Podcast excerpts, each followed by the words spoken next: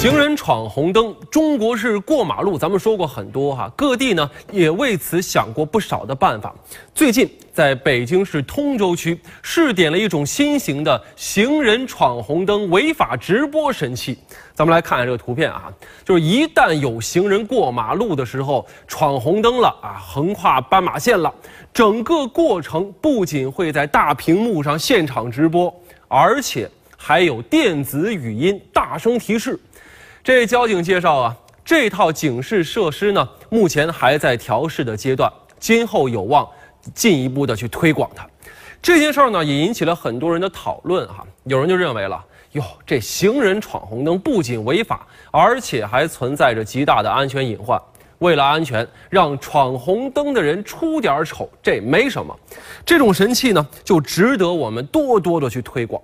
但是呢，也有人认为了。闯红灯本来就有法律上的处罚措施，直播人家闯红灯，这是不是侵犯了行人的人格尊严或者隐私权呢？是不是会损伤到当事人的名誉呢？后续的影响很有可能无法预估。而相比行人闯红灯，机动车闯红灯的危害就更大了。但是呢，却并没有被直播，这是否是拿行人当软柿子来捏呢？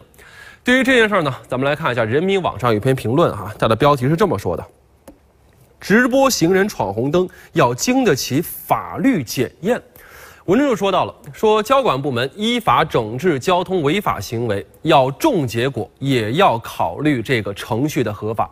直播行人闯红灯，这与交管部门没有走出神器思维的模式，简单的认为行人闯红灯是硬件设施不够强的原因有关。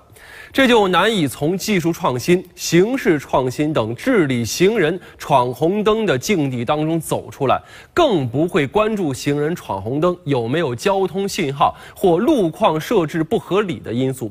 这与体罚孩子的家长说：“这我们都是为了孩子好”，这是一样的，是不容易站得住脚的。